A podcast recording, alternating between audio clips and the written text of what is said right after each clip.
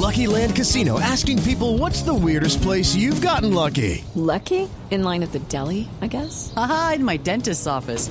More than once, actually. Do I have to say? Yes, you do. In the car before my kids' PTA meeting. Really? Yes. Excuse me, what's the weirdest place you've gotten lucky? I never win and tell. Well, there you have it. You can get lucky anywhere playing at LuckyLandSlots.com. Play for free right now. Are you feeling lucky? No purchase necessary. Void where prohibited by law. 18 plus. Terms and conditions apply. See website for details. El senador Álvaro Uribe Vélez cuestionó la decisión del presidente Juan Manuel Santos de buscar que se suspendan las fumigaciones con glifosato y señaló que sin sustituir el químico, los cultivos ilícitos seguirán creciendo, esto para continuar el, financiamiento del terrorismo. Información con Cristina Monsalve.